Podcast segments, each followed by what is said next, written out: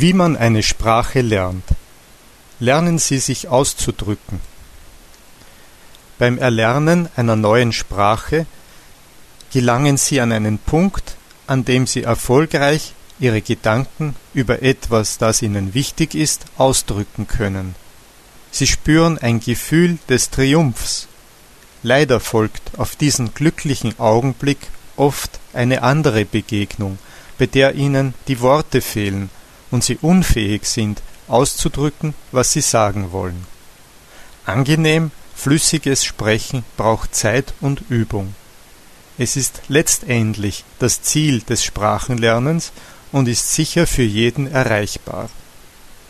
Um sich in einer neuen Sprache ausdrücken zu können, müssen Sie die Sprache zuerst durch Hören, Lesen und Vokabellernen, wie oben beschrieben, aufnehmen.